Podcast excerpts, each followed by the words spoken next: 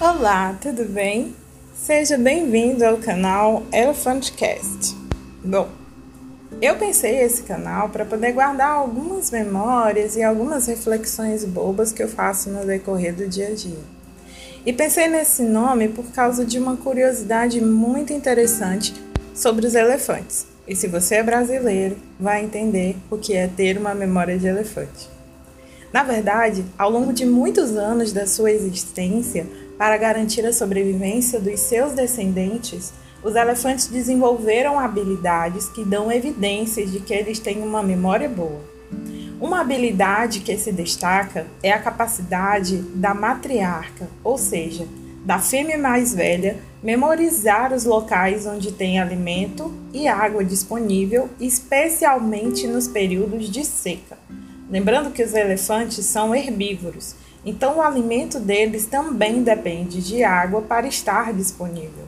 Assim, ela sabe exatamente onde levar os membros do grupo, que tem cerca de 100 elefantes, sem colocar a vida de todos em risco.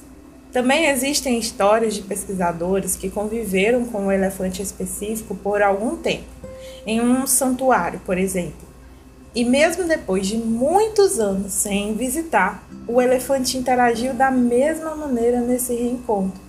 Os elefantes vão acumulando e guardando esse conhecimento social que permite que eles lembrem também de cheiro e vozes de indivíduos de outros grupos de elefantes que eles encontram nas rotas de migração.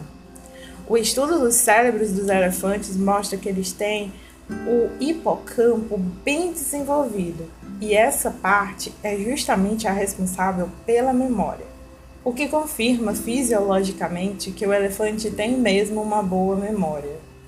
E já que eu não tenho uma memória tão boa assim, eu resolvi guardar as minhas memórias, as minhas reflexões aqui no Elephant Cast. Então, seja bem-vindo de certo modo à minha própria mente e ao meu coração. Fique à vontade.